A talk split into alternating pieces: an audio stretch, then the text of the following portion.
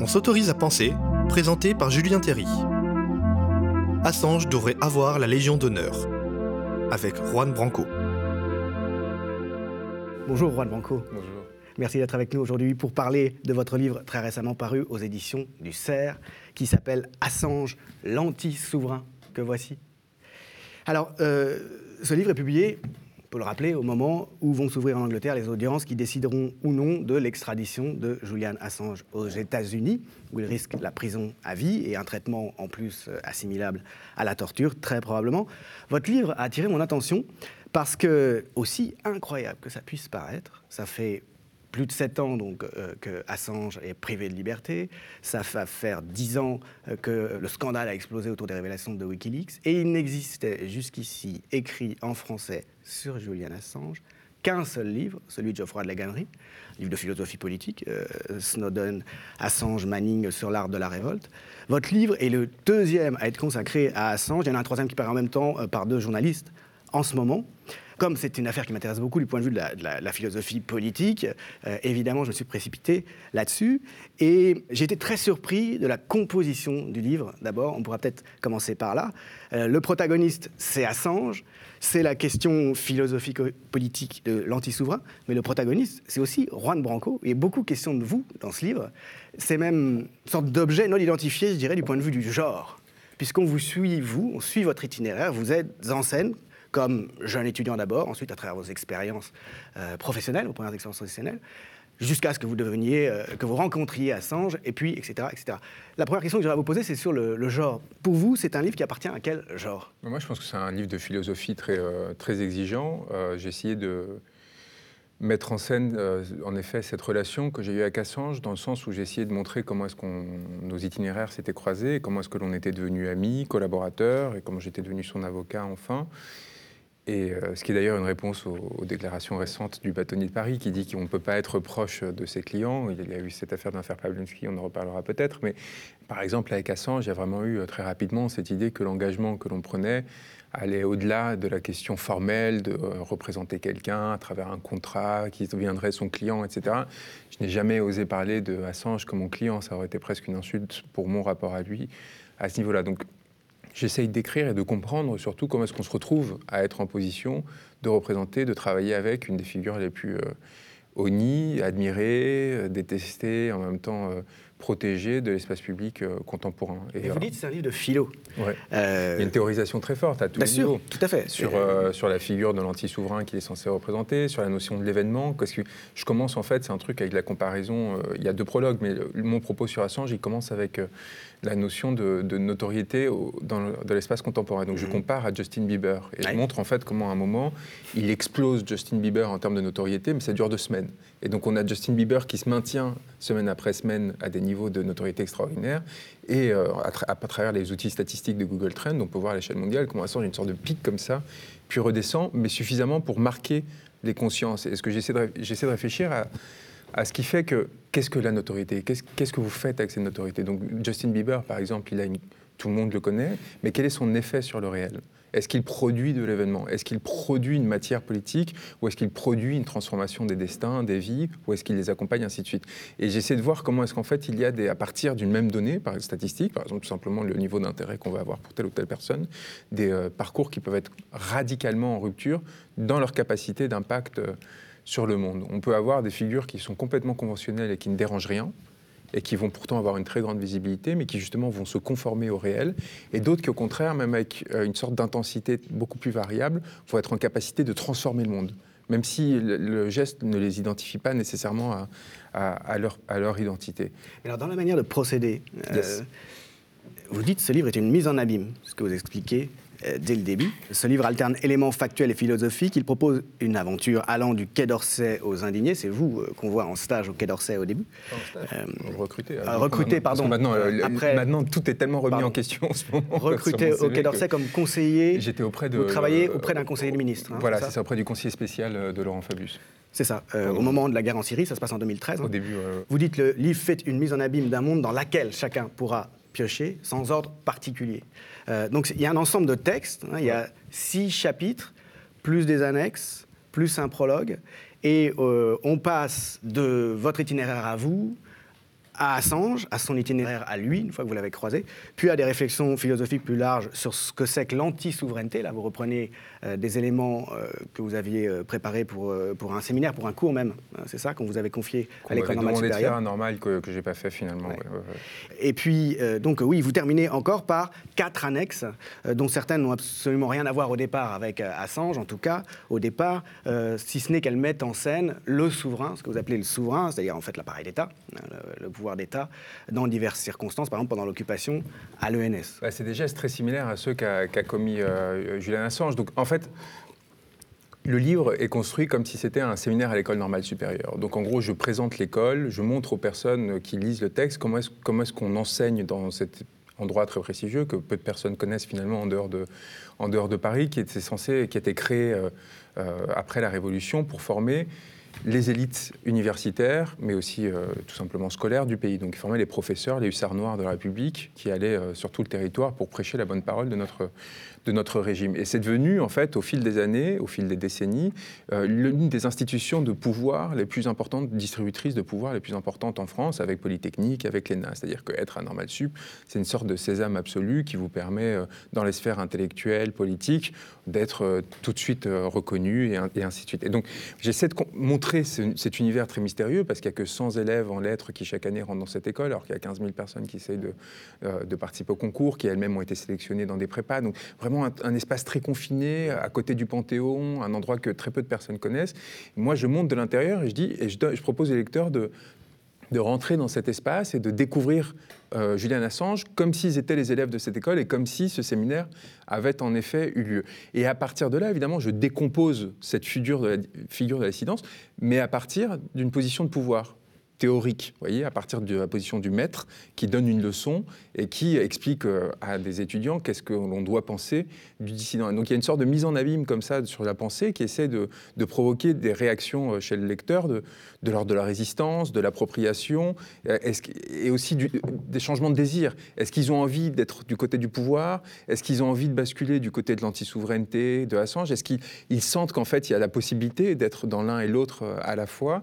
Et donc ça finit, comme vous le disiez, sur cette annexe sur l'occupation de l'école normale supérieure, qui permet en fait quelque part de proposer un renversement de l'école. C'est-à-dire qu'on commence euh, par participer à ce livre comme étant un élève de l'école et on finit par l'occuper, vous voyez. Et donc entre les deux, il y a eu quoi? Il y a eu la rencontre avec Assange. Et quelque part, c'est en fait ce qui m'est arrivé dans mon parcours. C'est-à-dire, je suis rentré à l'école normale, euh, j'ai participé à toutes ces institutions euh, de pouvoir, du Quai d'Orsay, de la Cour internationale, de l'ONU, etc.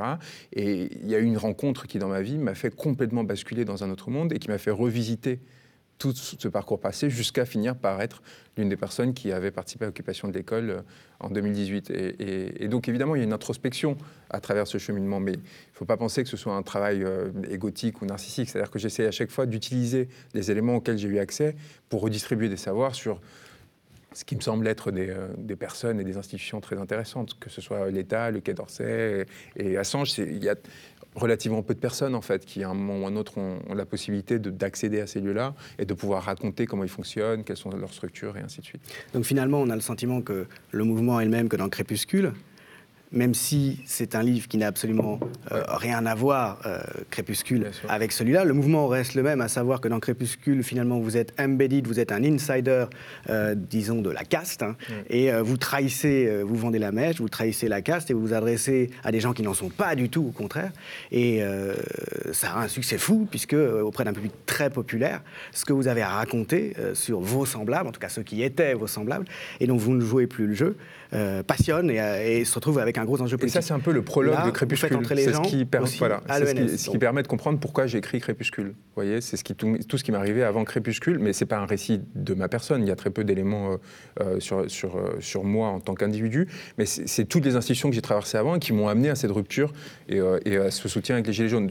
Sauf que, encore une fois, c'est pas tant qu'est-ce qu'est-ce qui, moi, m'a amené à faire tout ça, ça, on s'en fout complètement, c'est qu'est-ce qui fait que dans ces institutions, qu'on a produit les Gilets jaunes. Et donc, la dernière conférence où je m'adresse m'adresse, je pense à la dernière annexe, où je m'adresse aux étudiants qui occupent à Sancier, où je leur dis, mais vous qui êtes en train, en gros, d'être les prédécesseurs, les, pardon, ceux qui annoncent de grandes luttes, je leur dis ça quelques mois avant les Gilets jaunes, vous êtes en train de faire sur cette université ce que Julian Assange fait dans son ambassade. Et j'ouvre une porte comme ça, non seulement des étudiants vis-à-vis de révoltes populaires qui pourraient venir, mais aussi vis-à-vis de résistants qui semblent isolés dans un autre monde. Parce que là, quand les gens pensent à Julian Assange aujourd'hui, ils se disent mais c'est un, un, tout autre monde que moi. Il est tout seul dans sa bulle, que ce soit bien ou mal. Est-ce que ça me concerne directement?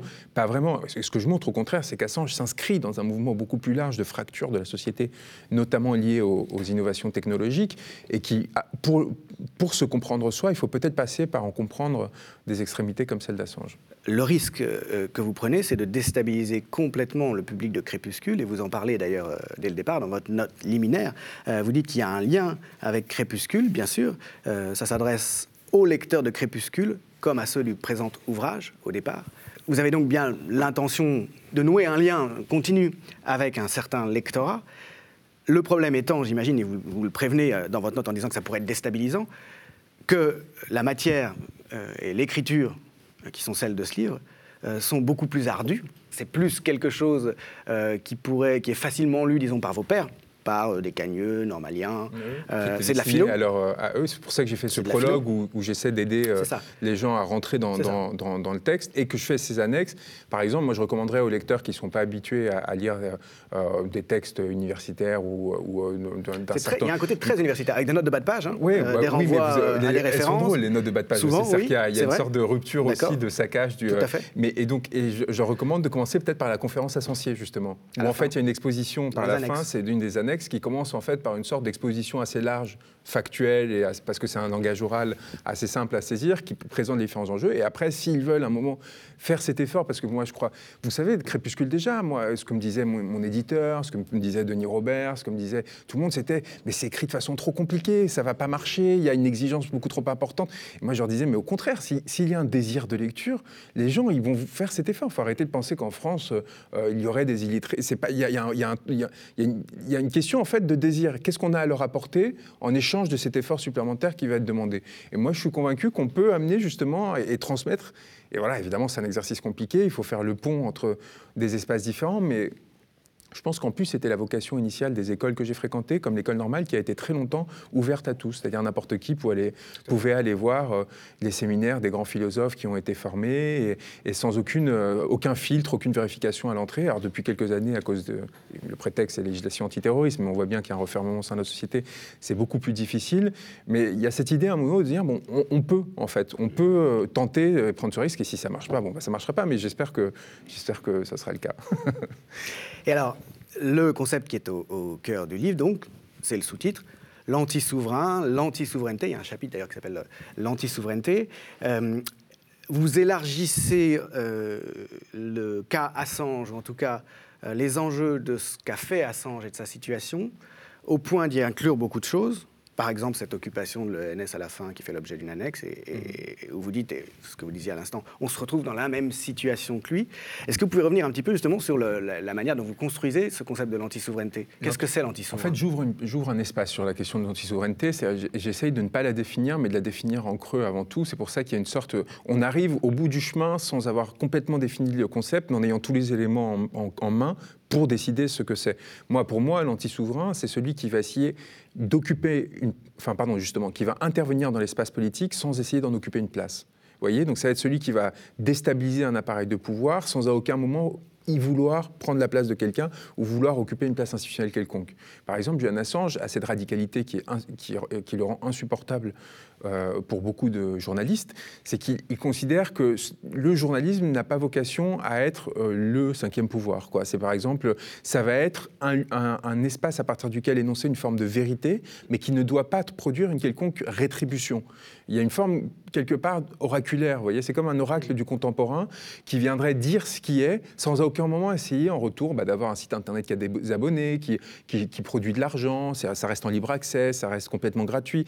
Et, et lui-même ne cherche à rien, si ce n'est quelque part à s'autodétruire. Et c'est ça qui est peut-être merveilleux dans ce personnage, qu'on a essayé d'écrire comme étant égotique. À aucun moment il n'a cherché de rétribution particulière, contrairement à ce qu'il dit, si ce n'est la possibilité de faire porter cette vérité dans l'espace public. Et là, encore une fois, il y a quelque chose de très différent de la part de tous les appareils de pouvoir médiatiques qui, à un moment ou à un autre, se complaisent dans l'intention d'avoir une place qui est une place quelque part officielle, qui leur permet d'avoir une protection, parce que quand vous insérez dans un espace national comme Le Monde ou aux États-Unis, le Washington Post, etc., vous avez des contraintes qui vous sont infligées par l'État, c'est-à-dire il y a des choses que vous ne pouvez pas publier parce que ça touche à l'intérêt national, à l'intérêt supérieur de, l'État ou autre, mais en échange, vous avez une protection juridique. C'est-à-dire qu'on vous garantit que vous pourrez faire tout ce que vous voulez faire tant que vous restez dans ce cadre-là. Assange considère qu'il n'a pas de compte à rendre sur le cadre dans lequel il doit exercer. Il a cette notion de journalisme scientifique qu'il théorise, que j'essaie de, de détailler, dans laquelle il dit qu'il faut qu'il y ait aucun lien de dépendance entre un journaliste et sa source, et qu'à partir de là, la seule façon de le faire,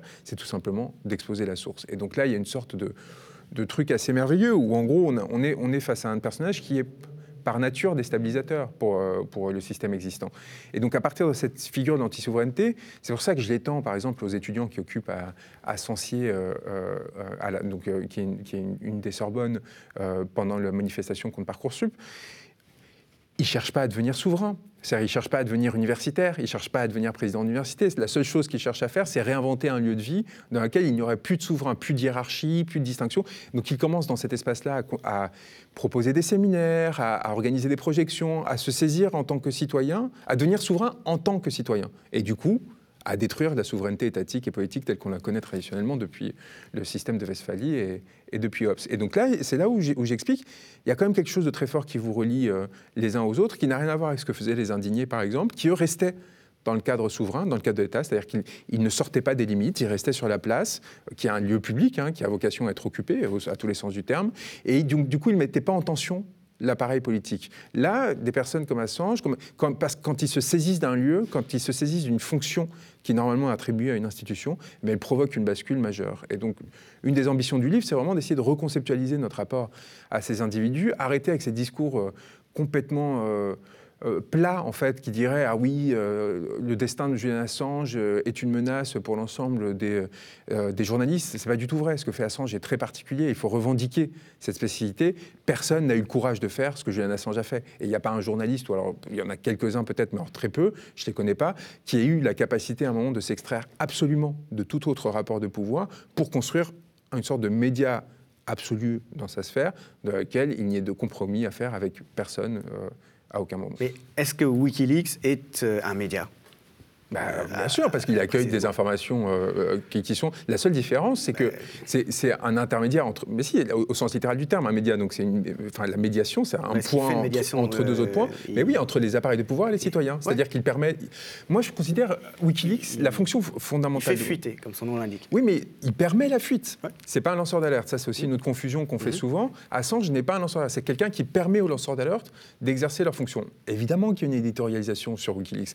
Il publie pas n'importe quel document qu'il aurait envoyé. Et euh, évidemment, ils décrivent, ils donnent euh, chaque fois, quand ils publient un bloc de données, ils disent bon ben voilà, c'est telle donnée qui a été publiée, enfin pardon, qui a été euh, produite par tel appareil de pouvoir à tel moment, on le publie parce que ci et parce que ça. Donc en ça, c'est un média. Et par ailleurs, moi, je pense que c'est surtout et ça va, ça va, être ce qui va rester de Wikileaks, à mon avis, pour l'histoire, contrairement à ce que beaucoup de journalistes pensent, qui, et, de, et de citoyens d'ailleurs, qui pensent que la valeur de Wikileaks, c'est avant tout produite par sa capacité à produire du scoop. Vous voyez, donc à chaque fois qu'il y a une nouvelle révélation de Wikileaks, la première chose qu'ils vont chercher, c'est qu'est-ce qu'il y a de nouveau? Mmh. Qu'est-ce qu'ils nous disent? La valeur de Wikileaks, à mon avis, est beaucoup plus puissante que celle-là, parce que qu'est-ce que fait Wikileaks avant tout? En fait, tout simplement, ils archivent quasiment de façon simultanée à la production de données euh, le fonctionnement des appareils de pouvoir. C'est la plus grande bibliothèque des appareils de pouvoir contemporains. Ils nous permettent d'accéder quasiment en temps réel à comment fonctionnent des grandes entreprises comme Sony, euh, des grandes administrations comme le département d'État américain, euh, des euh, évidemment institutions comme la CIA avec leurs outils d'espionnage numérique et ainsi de suite. Et donc là, ils permettent en fait à, n'importe quel citoyen de se transformer en chercheur, mais aussi potentiellement aussi en journaliste, C'est-à-dire aller chercher des informations, trouver des scoops dedans, y compris des mois après la parution. Et alors, par exemple, il y avait une grande incompréhension sur les Macron Leaks. Euh, qui, euh, qui, disait mais en fait il n'y a pas tant de scoops. Bah oui évidemment et c'est de là que m'est venu euh, ce truc de crépuscule qui est de dire ils ne sont pas corrompus sur la corruption. Évidemment qu'il n'y a pas de scoop particulier dans, les Macron Leaks parce que ces personnes-là sont spécialistes leur, fonction principale de, la Macronie en général, c'est de maîtriser la fabrique de la loi et savoir comment rendre légale leur corruption. Donc c'est évident qu'il n'y a pas de transgression trop apparente. Par contre, au fil des mois, on s'est rendu compte qu'il y avait des milliers d'informations, ça fourmillait d'informations passionnantes pour savoir comment est-ce qu'ils prenaient en décision, comment est-ce qu'ils fabriquaient cette corruption en contournant justement euh, tous les comportements qui seraient trop immédiatement euh, illégaux. Ils énoncent leurs objectifs. Leurs objectifs, mais aussi la mm. façon justement dont ils vont contourner euh, la loi, tout en, tout en l'utilisant. Et ça, évidemment, si des journalistes, si seulement quelques journalistes y avaient eu accès, ils s'en seraient peut-être pas rendu compte. Alors que là, en étant euh, mis euh, pour le grand public, en fait, ça permet à tout un chacun d'aller piocher. Et c'est comme ça que beaucoup d'informations sont sorties, notamment sur la taxe carburant. Des mois et des mois plus tard, des gens découvraient de nouvelles informations rétroactivement qui, sur le moment, en fait, apparaissaient pas comme étant importantes parce que personne ne savait en juillet 2017 ce qu'était la taxe carburant. Personne n'avait en tête euh, cette idée-là. Donc voilà, donc ça, c'est quand même quelque chose qui, à mon avis, est très fort, quoi, et qui permet de comprendre dix ans plus tard pourquoi telle personne-là agit de telle façon, parce qu'en fait, on la retrouve dix ans en amont dans tel document. Mais ce en quoi c'est institutionnel, euh, anti-institutionnel, entre autres, la démarche de Wikileaks, c'est qu'il empêche le secret d'État. Enfin, il empêche euh, le... contrebalance en tout cas, parce qu'évidemment c'est une guerre asymétrique, c'est-à-dire que Wikileaks n'est pas en capacité de révéler en, temps réel les secrets d'État. C'est-à-dire que c'est des paracoups, ils, ils, créent des entailles dans le secret d'État pour essayer d'en compenser euh, l'excès. Toute tentative de la part de l'appareil d'État pour maintenir secret un certain nombre de choses se trouve euh, désormais en danger. Enfin, en tout cas, il y a cette épée de Damoclès. Avec Wikileaks, ça peut sortir. Bah oui, mais ce qui est truc merveilleux, c'est, je pense, en 2008-2009, je raconte dans le livre, euh, Wikileaks publie un document du ministère de la Défense états-unien parlant de Wikileaks. Et là, on est dans une euh, inception extraordinaire. Quoi. Il y a quelque chose de. J'imagine la jouissance de Juliane au moment de sortir ce document. Ça devait être une sorte de, déjà de, première consécration assez extraordinaire. Et donc, là où il est aussi anti-institutionnel, c'est qu'à un moment, c'est exactement comme les Gilets jaunes. Là aussi, c'est pour ça, en fait, c'est beaucoup plus proche que ce que l'on pourrait penser, tous ces mouvements. Et c'est pas anodin que les Gilets jaunes aient fait d'Assange, pour une partie d'entre eux, une lutte importante. Vous voyez Il y a un lien. Euh, il a refusé que Wikileaks devienne une institution classique. Mmh. Vous voyez il a, il a lié son sort et son corps à celui de Wikileaks jusqu'au bout, en exigeant qu'il y ait cette sorte de passion qui se crée entre sa création et, son destin. Et il résiste à toute forme, voilà, qui ferait qu'on pourrait euh, euh, créer bah, une sorte de maison tranquille qui commencerait à se bureaucratiser avec ses règles, etc. Il garde cette sorte de, primauté animale quelque part, quoi, qui est que ça reste un, lieu d'accueil et de déploiement des impulsions. Il est radicalement anti-institutionnel, et c'est ça qu'on entend quand vous dites euh, anti-souverain. Ce qui pose quand même la question de savoir comment on s'organise, comment on dispose de soi-même en tant que collectivité, s'il n'y a ni institution ni souveraineté. Bah, il donne en fait la possibilité aux citoyens de se réorganiser à leur échelle. C'est-à-dire qu'il redonne du pouvoir aux, citoyens qui peuvent, eux, redevenir souverains. Si vous voyez, le, secret permet aux États et aux institutions de capter du pouvoir et à partir de ce secret-là, de créer une asymétrie avec leurs constituants, avec euh, les citoyens, qui permettent quelque part soit de les manipuler, soit de les tenir, soit de les dominer pour de bonnes ou de mauvaises raisons. Là, ce que, ce que Assange fait, c'est qu'il redistribue ce savoir, et donc du coup, il redistribue ce pouvoir, et il permet à tout un chacun de considérer que bon, en fait, l'appareil d'État n'était pas aussi euh, mauvais que cela, qu'on peut continuer à vivre avec, il faut peut-être faire quelques ajustements, ou au contraire qu'il faut devenir complètement anarchiste parce que c'est un scandale ce qui est révélé, et ainsi de suite, ou un entre-deux. Par exemple, les Macron Leaks ne sont pas amenés à... Euh, dans l'immédiat, à provoquer une rupture fondamentale avec la Macronie. Il n'y avait pas de scandale tel qui était révélé. Par contre, ça a permis de mieux analyser leur fonctionnement et ça a joué un rôle, à mon avis, dans le fait de permettre aux Gilets jaunes de s'installer dans le temps parce qu'ils avaient la légitimité donnée par les Macron Leaks qui montrait, par exemple, que la taxe carburant n'était pas une mesure écologique mais qui était mais qui visait à financer le CICE. C'est pas rien. Vous voyez, ça vous donne tout d'un coup un élément qui, dans le rapport de force qui existe toujours entre une institution et ses constituants, bah, de pouvoir euh, euh, basculer plutôt du côté des, euh, des, populations. Il met à disposition des gouvernés des éléments d'information sur ce que font les gouvernants en leur nom, c'est ça? Voilà. Et que, qui, normalement est la base de la démocratie. Exactement. Qui sont, sauf qu'il y a une tendance naturelle chez tout être à vouloir préserver son pouvoir, à vouloir préserver son secret. Et la représentation politique, une tendance naturelle à devenir une confiscation. Exactement. Et là, il y a aussi, encore une fois, on en revient aux Gilets jaunes, c'est pour ça que je trouve ça extraordinaire et assez naturel, c'est que toute cette volonté de démocratisation dans le sens d'une démocratie directe qui a été portée par les Gilets jaunes, évidemment, euh, est en réaction aux écueils de la démocratie représentative qui sont mis en visibilité, notamment par Wikileaks. Alors c'est dit en des mots un peu compliqués, mais en fait ça revient vraiment à cette idée que Wikileaks montre que les appareils de pouvoir sont dysfonctionnels, et qu'est-ce, quelle est la conclusion qu'en tirent les Gilets jaunes par rapport à Wikileaks, mais aussi tout simplement par l'expérience de vie, parce qu'ils lisent dans le reste de la presse, ainsi de suite? Bah, Qu'il faut passer à un nouveau système dans lequel ils auront plus directement prise sur les appareils de pouvoir, parce que les représentants, en fait, ne sont pas si utiles ou si efficaces que ce que l'on disait jusqu'alors. Et, et Wikileaks participe de cette révélation, et quelque part de cette inutilisation. Et là, on en revient à l'école normale, et au sens de parler de l'école normale. L'école normale, c'est l'école où on forme ses représentants c'est l'école en fait où on construit euh, ces dispositifs. C'est un dispositif de pouvoir, d'accès au pouvoir, qui permet de filtrer celui qui aura le droit à la parole, celui qui va devenir le maître, maître de conférence, professeur et ainsi de suite, et celui qui va devoir recevoir cette parole. Cette asymétrie au cœur de l'école normale, ne serait-ce que dans les chiffres, dans cette hyper-sélectivité avec 100 élèves chaque année seulement qui ont droit à, un salaire, à une chambre en plein milieu du quartier latin, à des privilèges comme extraordinaires pour préparer les concours de l'agrégation et compagnie, et la masse euh, d'étudiants qui doivent aller euh, passer les mêmes concours, mais à partir de l'université, avec des moyens beaucoup moins importants, etc. Et encore plus loin, toute la masse de Français qui n'ont pas eu du tout accès à une formation du supérieur et ainsi de suite. C'est devenu maintenant, euh, plus que jamais, un instrument de, reproduction des élites, puisque bah, la fiction de la méritocratie passe par ce type euh, de sélection, pour laquelle en fait les gens ne sont pas euh, du tout, du tout à armes égales au départ. Et on, et on le voit avec des chiffres extraordinaires. à la normale sup, il y a plus de 80% des, des élèves qui sont fils de catégories socio-professionnelles élevées. Donc on, se retrouve dans une position en fait où, ça ne devient que des instruments au service de la reproduction de privilèges, et du coup, leur fonction disparaît, parce qu'il y a une sorte de médiocrisation, évidemment, qui s'installe au, au, fur et à mesure. Et moi, je suis le pur produit euh, de tout ça. Et je ne mérite peut-être pas du tout la place que j'ai occupée, mais au moins ce que j'essaye de faire, du coup, à partir de ce constat, qui est de dire que je ne suis pas particulièrement légitime à quoi que ce soit parce que mon parcours a été tellement déterminé, sociologiquement parlant en amont, c'est essayer de renverser la table et de reconfigurer de façon à ce que tout un chacun puisse s'exprimer.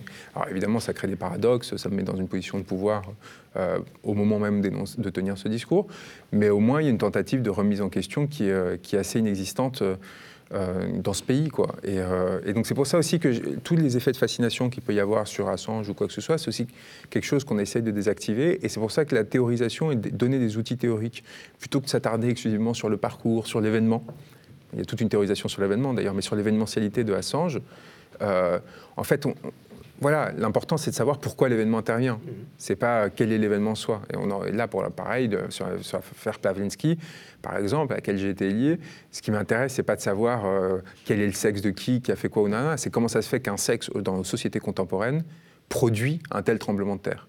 Vous voyez, comment est-ce que l'exposition d'un sexe peut produire un tel tremblement de terre politique, médiatique, et ainsi de suite. Et donc, réfléchir au pourquoi, systématiquement remettre en contexte euh, l'action dans laquelle on était inséré, c'est essentiel. Et moi, je considère qu'il n'y a pas de façon de produire de meilleures pensées que de participer aux événements. Et du coup, d'avoir vu en matière première ce qui s'est passé avant, dans un deuxième temps, euh, d'essayer de le théoriser. C'est pour ça que je parle de tous ces appareils de pouvoir. Et c'est pour ça aussi que je pense que, par exemple, il y a beaucoup de penseurs qui n'ont rien compris aux Gilets jaunes, parce qu'ils sont restés sur leur tour d'ivoire, plutôt que d'essayer d'aller euh, tout simplement voir sur place euh, ce qui se passait. Alors, bah, précisément, en, parlant de vivre soi-même l'événement et ce qui s'y joue. Est-ce que vous pouvez revenir un peu quand même sur euh, euh, votre rencontre avec Assange, qui fait que vous avez été un temps son avocat euh, mais, c'est super important aussi. Pourquoi est-ce que c'est lié? Moi, j'étais à Yale, donc qui, en gros. Euh, euh Normal, Ouais, voilà. Les États-Unis. Harvard, il y, a, il y a son concurrente historique, c'est Yale. Alors, Yale envoie plus de gens à la CIA que Harvard. Enfin, vous voyez, des histoires comme ça, mais ça reste quand même une sorte de cœur du pouvoir. J'y suis parce que j'étais à Normal et que Normal envoie chaque année un certain nombre d'étudiants euh, dans un dispositif de légitimation contre légitimation. En fait, vous voyez, les, les étudiants d'Yale vont à Normal et comme ça, en gros, les élites de chaque pays se ont une sorte d'avantage, enfin, ils, ils, accroissent leur légitimation comme ça. Pour l'extérieur, du coup, les gens se disent waouh, ils ont fait normal et en plus, ils ont fait Yale et en plus. Et donc, du coup, ça accroît le pouvoir de façon euh, absurde. Et, euh, et, je reviens pour le winter break et j'ai pas supporté ces espaces-là. Les vacances d'hiver, pendant un mois, ce qui sont longues là-bas parce qu'il fait moins 20 degrés, donc euh, ça dure un mois. Euh, je pars au Centrafrique pour faire des enquêtes pour, pour les Inrocks et je reviens et je rencontre dans la même semaine, et c'est pour ça que c'est lié aussi à Crépuscule, je rencontre euh, notamment la directrice du Monde de l'époque, Nathalie Nougaïred, Xavier Niel, et le lendemain, Julian Assange. C'est-à-dire que j'ai le droit tout d'un coup à une sorte de... Parce que à cet âge-là, quand vous avez fait ces études et compagnie, vous êtes très courtisé. Tout d'un coup, je vois directement des personnes que très peu de personnes rencontrent. Et quand elles les rencontrent, en général, elles ne le racontent pas parce que euh, sinon, elles risquent de ne pas les rencontrer et du coup de ne pas avoir accès aux 7 milliards de fortune de l'un ou, ou, au capital symbolique que peut donner l'autre. Et Assange, alors vous rencontrez où? Et Assange, je rencontre dans l'ambassade d'Équateur parce qu'un ami qui... À Londres, à Londres donc, pardon, l'ambassade d'Équateur à Londres. Où il est déjà reclus. Où il est déjà reclus depuis deux ou trois ans. Trois ans, c'est en janvier 2014. Euh, parce que euh, Snowden cherche à constituer une équipe de défense et c'est Juliane qui est en train de l'aider. Et comme moi, je suis en doctorat en droit international euh, entre, entre Paris, la Sorbonne, Normale et, euh, et, Yale, ils se disent bon ben voilà. Et pourquoi est-ce qu'ils se disent ça? Parce que je m'étais engagé, c'est là où la lutte produit la lutte, sur les questions d'Adopi en 2010. En fait, j'avais beaucoup lutté contre Adopi, on avait créé des collectifs avec la Quadrature du Net. Et à ce ah moment, la Quadrature du Net. Ah oui, bien sûr. Et à ce moment-là, Jérémy Zimmerman, qui était un des cofondateurs de la Quadrature, me dit bah, écoute, euh, Juliane a besoin de gens pour Snowden. Est-ce que tu veux qu'on aille le voir ensemble? On y va je rencontre, on passe 4 heures euh, dans cette ambassade, ce rez-de-chaussée. Je fais une crise de claustrophobie horrible parce que c'était vraiment sinistre. Je me dis, mais comment est-ce qu'il fait pour survivre là-dedans? Il me montre des dents, euh, euh, des, des, des, cheveux que lui envoient des gens de partout dans le monde comme marque de soutien. Il garde les plus absurdes marques de soutien qu'il a reçues pendant toute cette période. Les gens lui envoient des morceaux de corps. Oui, c'est incroyable, non? Il y a quand même quelque chose. Je trouve que c'est. Et lui, il le montre. Vous voyez ces gens-là produisent de la pensée et de la politique sans avoir à la penser. Donc il montre ça. Lui, il n'est pas en train de théoriser ce qui lui arrive, mais il vous donne des éléments qui, derrière, vont pouvoir faire naître une pensée sur comment ça se fait, qu'est ce phénomène, qu'est-ce que du coup, euh, quel type d'incarnation. Bon, bref. Euh, et, quand je reviens, et on fait une pause parce qu'il doit prendre un, cours de boxe, euh, et, du coup, bah, il n'a qu'une petite chambre, donc il faut sortir pour le laisser dans la même chambre. Ça, en fait, il faut faire venir plus vite parce qu'il a mal au dos. En fait, après, et, après, quand on revient, il me dit bon bah écoutez, euh, bah, Snowden, il a tout un pays pour lui. Moi, j'ai 20 mètres carrés. je préférais que vous m'aidiez moi. Qu'est-ce que vous en pensez? Et je commence à l'aider du coup depuis Yale. Je rentre à Yale immédiatement ce qu'on appelle les secondary screenings, c'est-à-dire je suis passé derrière les vitres sans temps euh, pendant des heures euh, à la frontière avec les États-Unis pour euh, me signaler qu'en gros, tout de suite, extraordinaire. Et là aussi, c'était. D'intimidation, c'est-à-dire qu'il savait que vous aviez été là. Alors qu'est-ce que c'est? C'est incroyable. je, ne sais, ouais, je sais pas exactement parce que j'ai jamais su. Ça m'est arrivé systématiquement du coup pendant trois ans quand j'allais aux États-Unis. Pendant trois, quatre heures, il m'arrêtait. Il me disait rien, pas d'interrogatoire. Euh, il fouillait mes, mes, bagages, c'est sûr, parce que j'avais une, notice, mais très formalisée. Vous voyez, j'avais la notice TSA qui vous disait que votre bagage avait été, euh, avait été fouillé, et il me laissait repartir. Vous voyez, comme un, truc, et c'est là où je commence. Oui, mais je commence à interroger justement, c'est une autre partie où j'essaie de théoriser la notion de surveillance, au sens de surveillance, un peu plus qu'être en veille sur quelque chose. Il y avait une sorte de on signale, on signale pas. De toute façon, c'est trop ambigu pour que vous, vous puissiez en faire quelque chose, vous puissiez soit le dénoncer, soit. Mais c'est suffisamment présent pour vous perturber et pour vous dire, mais est-ce que, vous voyez, enfin, il y avait quelque chose de, et donc c'est tout de suite ma première confrontation à, un appareil d'État en fait et à, son, sa, et sa toute puissance. Et à sa toute puissance. Et donc à part, oui, en tout cas, je pense que c'était ça, une signification. En gros, ce qu'ils essayaient de me dire, c'est on a, on a votre destin entre nos mains. On peut vous faire on fait rien sans aucune raison. Oui, voir. Ça pourrait être beaucoup plus. Ça pourrait, voilà. Donc là, on fait rien, mais euh, soyez au courant, quoi. Et donc à partir des ordidiels avec bon, des dispositifs électroniques un peu sécurisés, euh, donc à partir du, temple originel de CIA en face de Skull and Bones, je commence à travailler pour pour Assange, pour euh, et, du coup c'était assez marrant. On était des gamins, on avait 24 ans, enfin on avait, j'ai embarqué deux trois amis avec moi dans cette aventure qui étaient très des très brillants juristes parce que j'étais à la law school en parallèle du, du truc avec Normal comme, chercheur invité. Et on, s'est beaucoup amusé dans cette première phase. Et après, ça a commencé à devenir un peu plus rude. À mesure que l'engagement devenait plus intense, euh, on a commencé à avoir des frictions de plus en plus importantes avec l'appareil d'État, des manœuvres d'intimidation de plus en plus sérieuses. Et là, ça a commencé à, être quelque chose de très déstabilisateur parce que ça a commencé à perturber mon entourage. Et c'est là où en fait on bascule dans quelque chose d'autre. Vous, tant que vous êtes euh, dans, un autre, euh, dans une situation stable, très carrée, etc., tout va bien. Mais dès le moment qu'on sent que ça commence à créer des, bah, des, formes de déstabilisation chez les personnes que vous aimez. Et bah, là, il faut commencer à, Il faut être fort quoi, à ce moment-là. Qu'est-ce que vous avez fait euh, comme travail pour lui? En tant qu'avocat, donc parce qu'à un moment donné, vous étiez officiellement l'un de ces avocats. Je suis devenu avocat, en, fait, en France. Quelque part, je suis devenu avocat pour assurer ma mère. C'est-à-dire que je travaillais comme conseiller juridique d'Assange et, euh, et c'était super exposé. Et donc, euh, quand vous êtes avocat, vous avez quand même une protection un peu plus importante. Vous avez passé le barreau pour... pas, je, suis rentré dans l'école du barreau euh, après mon doctorat pour, pour quelque part pour ça, ouais. C'est-à-dire pour une sorte de bon, maintenant on se calme. De toute façon, je fais du travail, travaux juridiques, donc tant qu'à faire. Donc, je deviens assez tardivement avocat de Juliane vers 2017, en avril 2017. Ah, Mais les trois années précédentes, je travaille comme conseiller juridique, dont un an à temps plein à coordonner l'ensemble d'équipes d'avocats. Parce qu'il y avait quasiment un moment, un moment, il y a eu jusqu'à 80 avocats qui travaillaient pour Juliane. Et donc moi, je faisais partie de ceux qui essayaient bah, de mettre en contact euh, Amal Clooney avec Balthazar Garson, avec Gareth Pierce, avec, euh, et pour s'assurer qu'ils travaillaient ensemble. Balthazar Garson, donc ça Balthazar était le directeur de l'équipe juridique, et moi j'étais celui qui coordonnait pour lui, donc en suivant ses instructions et celles de, de son client de Julian Assange, et qui essayait d'arranger avec les personnes qui travaillaient avec lui de façon à ce qu'on arrive fonctionner. Je commence par là, puis après je commence à m'occuper des institutions internationales, des démarches auprès de l'ONU. Et donc euh, je commence à faire ce travail très important qui amène notamment aux décisions sur, euh, qui qualifient de détention arbitraire euh, ces situations. Et ensuite, je fais un travail en France de représentation à partir des révélations sur l'espionnage de, des présidents de la République. C'est-à-dire qu'à ce moment-là, ils me demandent de de rendre public mon engagement, ce qui est à la fois un soulagement et un traumatisme, parce que j'étais enfermé dans une forme de bulle de secret très violente jusqu'alors, où personne ne savait, avec des téléphones cryptés, avec toute une sorte de truc qui faisait qu'on essayait vraiment d'éviter que qui que ce soit soit au courant. Et à partir de là, c'est l'inverse. C'est-à-dire que je me retrouve du jour au lendemain euh, chez Bourdin, euh, avec euh, le, Monde en interaction directe, à essayer de faire, à publier des tribunes dedans. Ça, c'est au moment où est révélé le fait que les États-Unis espionnent toujours les chefs d'État européens, sans d'ailleurs, et c'est vraiment très intéressant, que ça suscite de réactions sérieuses. bien sûr, parce qu'ils ne peuvent pas. en fait, c'est un symptôme sur la dépendance, sur l'absence de souveraineté désormais des États européens ou de l'Europe elle-même à l'égard des États-Unis. Assange aurait dû avoir à ce moment-là la Légion d'honneur et l'asile. François Hollande me laisse entendre que ce serait possible, qu'il faut qu'on se voit, etc. Et quand on fait toutes les démarches, c'est-à-dire qu'on publie cette tribune dans, Le Monde, où on explicite les liens euh, que Juliane a avec euh, la France et ainsi de suite. Et où il y a une perche aussi pour une demande d'asile. Voilà, exactement. Bah, 45 minutes plus tard, 45 minutes plus tard, on se prend un communiqué de l'Élysée. Après une étude sérieuse et prolongée du dossier, euh, il, ne sera pas possible de donner suite à votre demande. 45 minutes mm. après, quoi. Et là, on se dit, mais incroyable. Et à partir de là, commence une cabale contre moi de la part du Monde qui en fait se fait engueuler par les services. Alors c'est une histoire géniale, mais c'est de là que commence aussi une conflictualité. Le journal Le Monde. Parce qu'ils ont euh, publié la réponse trop vite, c'est ça? Non, parce qu'ils ont publié la tribune et ils se font ah, engueuler. votre tribune. Ils se font engueuler en disant euh, mais vous vous rendez pas compte, vous êtes manipulés, euh, c'est les Russes derrière tout ça, etc.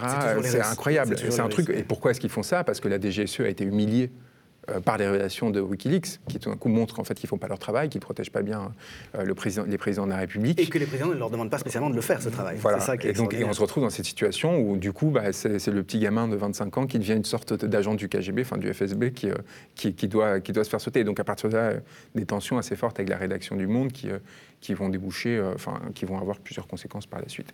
Mais donc toute cette aventure, je la vis beaucoup trop jeune, pour le coup, c'est-à-dire ce passage vers l'espace public, il y a un effet traumatique très important. Enfin, c'est un échec. Moi, j'avais promis à Julian de sortir en six mois de son ambassade.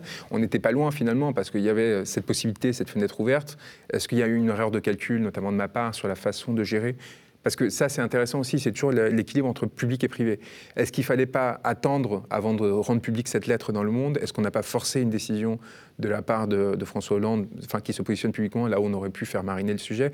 Est-ce qu'au contraire, il n'aurait pas, fallu aller plus vite de façon à ce que les États-Unis ne puissent pas intervenir euh, dans cette affaire et, et, et moi, j'ai longtemps porté la croix là-dessus, c'est-à-dire qu'est-ce qui fait que euh, ça n'a pas marché. Quoi. Est-ce que même s'il y avait 1% de chance, il y avait cette fenêtre ouverte, Julien aurait pu venir euh, se retrouver à Paris, euh, on aurait pu s'éviter toute cette, toute cette catastrophe, et, et ça n'a pas pris. Et il y a eu d'autres épisodes comme ça qui sont vraiment Enfin, où vous avez l'impression de vivre dans un film, quoi, que ce soit des moments où vous vous retrouvez dans des hôtels avec des, membres de gouvernement, enfin des histoires complètement délirantes qui sont assez, drôles, euh, enfin avec les chambres d'hôtel, vous voyez des trucs dans les mauvais films américains d'espionnage où des gens déguisés vous amènent dans une chambre, vous montent et vous disent bon bah voilà de quoi vous voulez parler, etc. Ou, euh, ou par exemple un des souvenirs les plus les plus fascinants, c'était un moment où nous, Corée était encore au pouvoir en Équateur. Moi, j'étais dans l'ambassade. Avec... Donc le président d'Équateur qui a donné l'asile politique, qui a accordé l'asile politique à Assange au moment où il et allait... qui a eu le courage et il n'y a eu aucune difficulté à le faire, c'est-à-dire euh, pas de conséquences particulières, ce qui montre la lâcheté de nos dirigeants. Si un petit pays comme l'Équateur est capable de faire un tel geste, pourquoi est-ce que la France n'en serait pas capable? Bref, on est à ce moment-là et Coréa en fait fait face à une tentative de coup d'État. Euh, il y, a des manifestations et donc on suit en direct les manifestations à Quito depuis l'ambassade d'Équateur à Londres en, se disant qu'est-ce qui va se passer? Est-ce qu'ils vont rentrer dans l'ambassade dans la foulée pour nous sortir de là? Et donc il y avait une si sorte. Le réussi, Assange. Mais c'est ça. Et donc on voyait ces masses de personnes euh, qui étaient en train d'encercler euh, le palais présidentiel à Quito et on voyait que notre sort était directement lié à ce qui pouvait se passer à Quito. Et là, vous avez une sorte de, dissociation. Vous, vous dites ah oui quand même. On était là et je me souviens avait sorti un tableau avec euh, un tableau d'écolier quoi où il écrivait les différentes options, quelles étaient les différentes choses qu'on devait faire avec Balthazar Garçon et on est en train de réfléchir à est-ce qu'on sort, est-ce qu'on prévient le truc Il y a eu plusieurs fois comme ça, on était sur le point de, d'ailleurs, de le sortir de l'ambassade avant qu'il avant qu'il se fasse arrêter le 11 avril 2019. Et, et j'ai peut-être des regrets sur la dernière, fin décembre 2018, où je pense qu'on aurait dû sortir de l'ambassade à ce moment-là. Et on ne l'a pas fait. Et, euh, et, je me souviens, il m'a demandé qu'est-ce que tu en penses, est-ce qu'on y va ou pas? Il avait encore un passeport diplomatique euh, d'Équateur, donc il y avait la possibilité de jouer là-dessus, de tenter le, forçage. On savait très bien que. Il aurait été arrêté, mais. Il aurait été arrêté, mais qu'on aurait pu. Voilà, c'est ça. Il n'y avait pas encore de mandat d'extradition officiellement de la part des États-Unis. Et, peut-être, mais à ce moment-là, moi, je vois, on était assis dans les toilettes parce qu'on on devinait qu'il y avait euh, ce qui a été révélé depuis, c'est-à-dire qu'il y a, des caméras et des micros cachés partout. Donc, on s'était enfermé là avec, euh, avec sa main droite, assis comme ça, recroquevillé. On se regarde et, il pose cette question. Et, à ce moment-là, enfin, je comprends une chose qui m'amène à commettre une erreur, mais qui est, qui est que ce n'est pas mon destin qui est en jeu, en fait. Et que je ne peux pas dire à quelqu'un, fais quelque chose, alors que je ne vais pas assumer les conséquences de cet acte-là. Euh, et, là, je ne le pousse pas, et, je pense que je pense que je me suis trompé. Enfin, je pense qu'il y a quelque chose qui fait que sa vie, euh, son destin aurait été différent. Il serait évité cette et vous année pas atroce. la décision a été prise aussi par Garçon, j'imagine. Non, mais là, on était euh, là parce que on apprend à ce moment-là que le passeport diplomatique va être va être suspendu, qu'il faut le rendre. Donc on l'a encore. Euh, il se trouve que je suis là à ce moment-là, on est tous les trois, et il n'y a, plus personne que nous. C'est-à-dire tous les autres ont déjà donné tous les éléments, et il fallait, euh, c'était la nuit, et, il fallait qu'on décide d'y aller ou pas. Quoi. Euh, et, moi j'étais pour, je lui dis, mais, mais je... Et, quand je vois la violence de ce qui s'est passé après, cette, cette année de, torture, hein, selon l'ONU atroce qu'il a subie, euh, j'ai quand même, ça, reste un, pour moi, ça reste un échec cette affaire. Quand même. Il faut, euh, moi, moi, tout ce travail que j'ai fait auprès de lui a, débouché la situation présente. Alors, on était beaucoup, j'étais euh, pas du tout la personne la plus importante, mais j'assume complètement la responsabilité de, ne pas avoir réussi à, à, provoquer la bascule qui aurait, qui aurait sauvé cet individu. Et donc, c'est pour ça que je continue à avoir aussi un attachement foncier à son égard euh, dans l'idée de, faire tout mon possible pour qu'il en sorte. Donc là, il y a Dupont-Moretti qui a pris le relais en France. Pourquoi est-ce que c'est plus vous alors? Parce que je ne sais pas si vous avez vu, mais hier, Dupont-Moretti a, annoncé qu'ils allaient recommencer des démarches pour obtenir l'asile en France. Euh, je vous laisse deviner pourquoi je ne suis pas la personne idéale pour, euh, pour demander à l'Élysée une faveur aujourd'hui.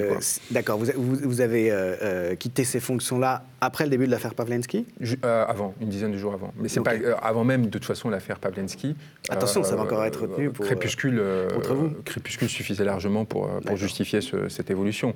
Et, et, et j'avais absolument pas envie de mettre en difficulté Juliane à ce niveau-là. Donc je comprenais parfaitement que s'il fallait délier notre, nos deux sorts, euh, euh, c'était essentiel de le faire euh, dans son intérêt. Donc ça faisait plusieurs mois qu'on discutait de la façon de, enfin, d'éviter qu'il y ait une sorte de tension qui se crée pour lui. Ça, faisait, d'accord, ça faisait un certain temps quand vous avez décidé de, d'arrêter, qu'on, essayait de trouver la forme pour de... faire, enfin, de trouver soit notre avocat ou pas. Finalement, Christophe Marchand, l'avocat belge, a suggéré Dupont-Moretti et, et, Juliane a décidé que c'était la meilleure option pour lui pour la suite. Et, et j'espère qu'il aura raison et j'espère que, que le miracle interviendra. Ça serait un miracle absolu. Donc euh, j'ai il faut pas avoir d'espoir, en fait. C'est ça le truc. C'est que c'est, euh, et, mais il faut pas non plus calculer.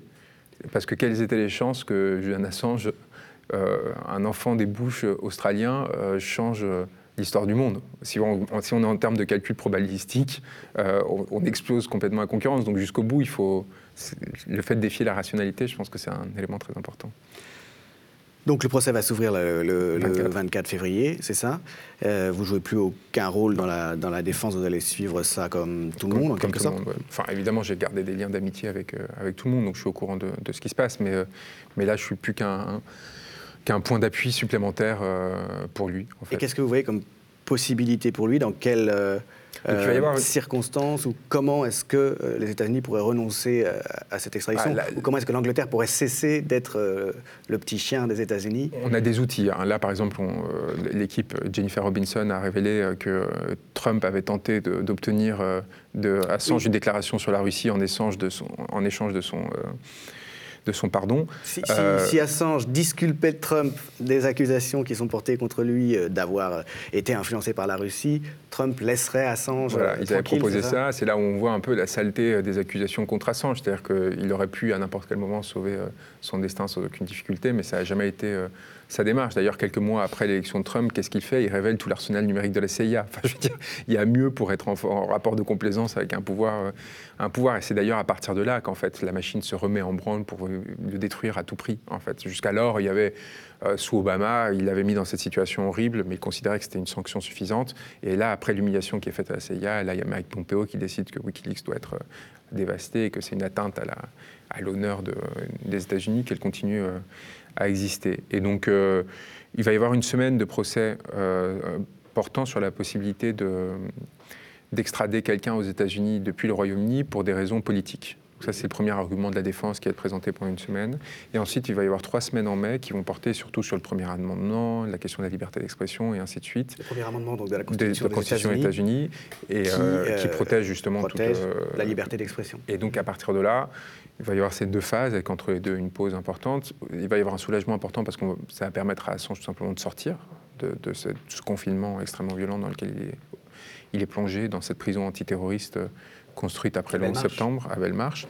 C'est-à-dire qu'il va être élargi, il va être remis en liberté en liberté Non, non, pas du tout, mais à, chaque, fois ah, qu'il ira au tribunal, bien sûr. Oui, C'est-à-dire qu'il y a au mm. moins cette... Euh, il va avoir mm. euh, des mm. proches dans, les tribunes, il va, comme il nous avait vu en fin octobre... Il va sortir de l'isolement dans lequel il se trouve, qui il va, il va y avoir une torture. En fait, ce qui va faire que, que, ça va être un peu moins violent, à mon avis. À par contre, la participation des accusés dans ces procédures est relativement faible. Donc en fait, ça va être de très loin les avocats qui vont, euh, qui vont discuter, et lui sera appelé ponctuellement à intervenir, mais ce ne sera pas... Être des échanges techniques. Voilà, enfin, ça va être des, des, échanges entre avocats, quoi, et entre avocats et procureurs, avec la juge, et, et, l'accusé euh, euh, devra donner des éléments euh, ponctuellement, mais il n'y aura, pas, il aura pas une place pré, prééminente. Donc, donc voilà, ça va être un lourd procès. Il y a des équipes euh, extrêmement compétentes. Euh, enfin, c'est les plus brillants juristes euh, dans chacun de leur pays. C'était ça qui était aussi fascinant pour moi. C'était que je travaillais vraiment avec des personnes qui, avaient une expérience extraordinaire. Et, j'espère qu'ils y arriveront parce qu'il y a un dossier très solide. Moi, j'ai participé jusqu'au dernier moment quand même à essayer de, les aider à, le constituer. Donc, j'espère maintenant qu'ils trouveront justice, tout simplement.